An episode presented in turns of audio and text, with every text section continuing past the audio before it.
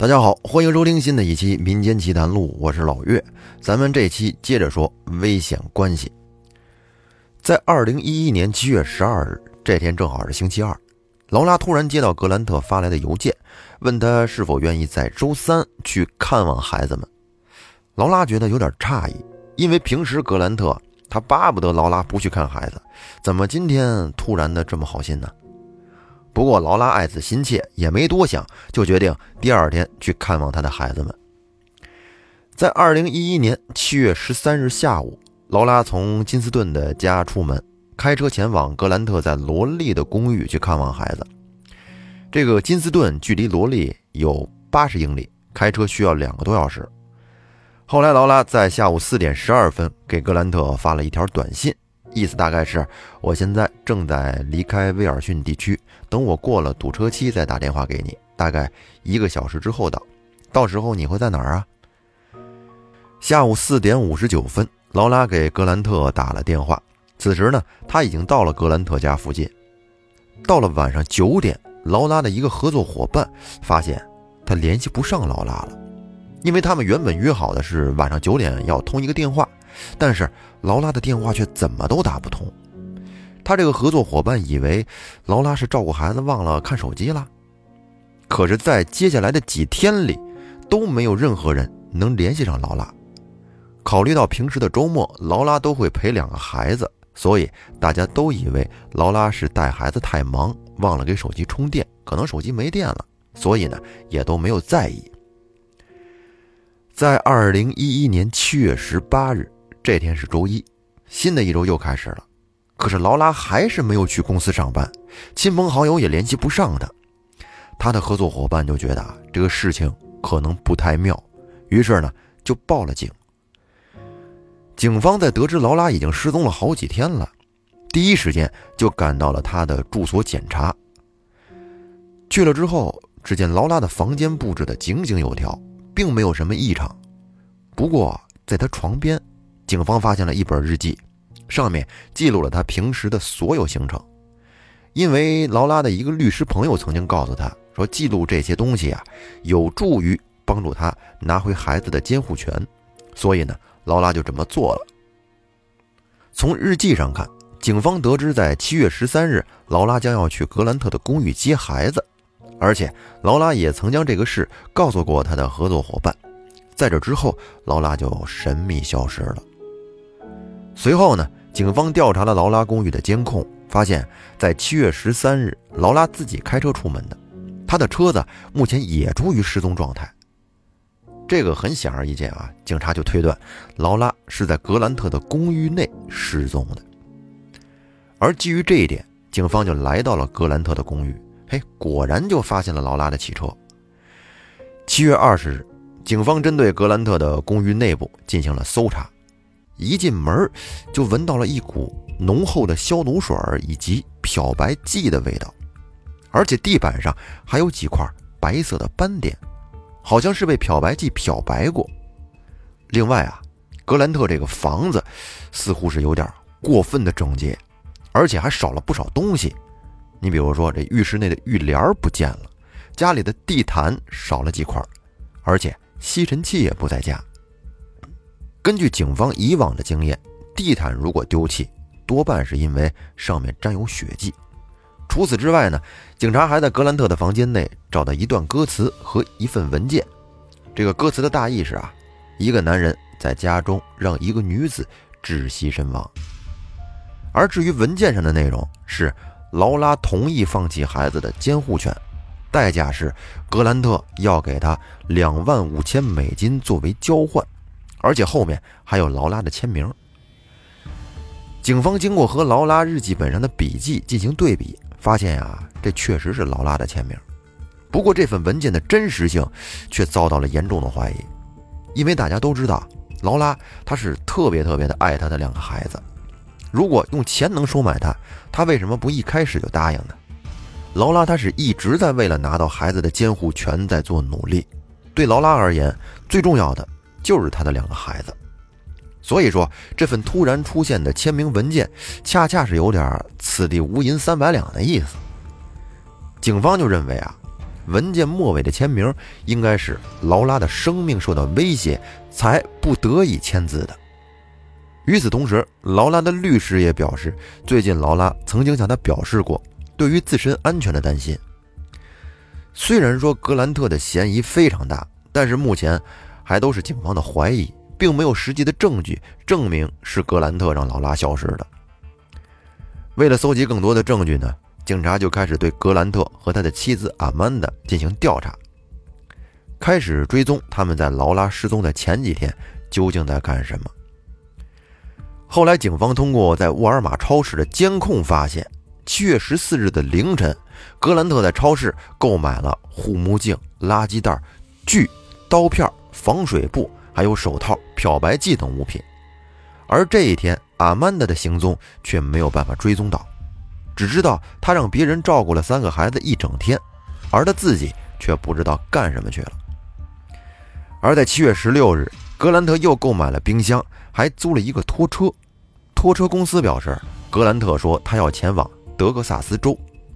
随后呢，格兰特和阿曼达以及孩子一起驱车来到了德克萨斯州。他们去拜访阿曼达的姐姐凯伦。凯伦家呀住在一条小溪旁边，而且这个小溪里还有不少鳄鱼。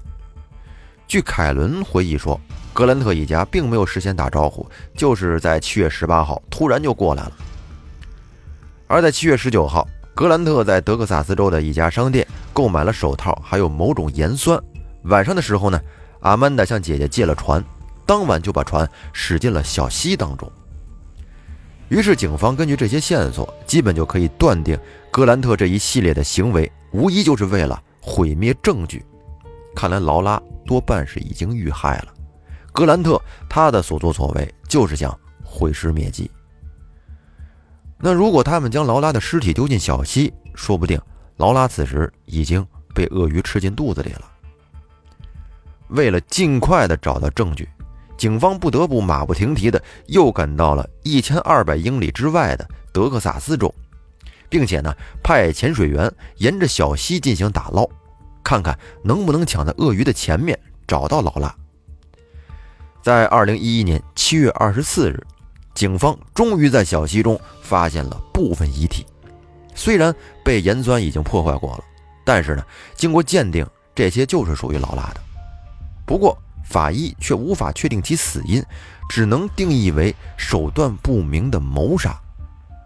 随后，警方就正式逮捕了格兰特还有阿曼达，他们也将面临谋杀劳拉的指控。那下面咱们就该说审判过程了。负责调查的警官说。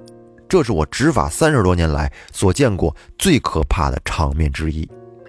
在法庭上啊，检方认为是阿曼达和格兰特一起杀害了劳拉，并且在公寓内进行了惨无人道的破坏遗体的行为。他们在沃尔玛超市购买的这些工具就说明了这一切。最后呢，他们还为了不让警方找到劳拉，还特意将遗体运到了一千二百英里之外的德克萨斯州，先是尝试用盐酸破坏。然后直接投入到小溪喂鳄鱼，这好在警方及时赶到，不然一切可能就真的晚了。万一没有找到劳拉的遗体，那么这起案件的侦破将会十分的困难。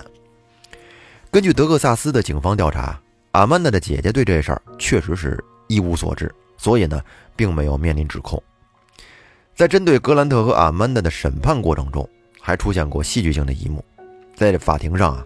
格兰特和阿曼达，他们两个，哎，真是大难临头各自飞啊，相互推卸责任。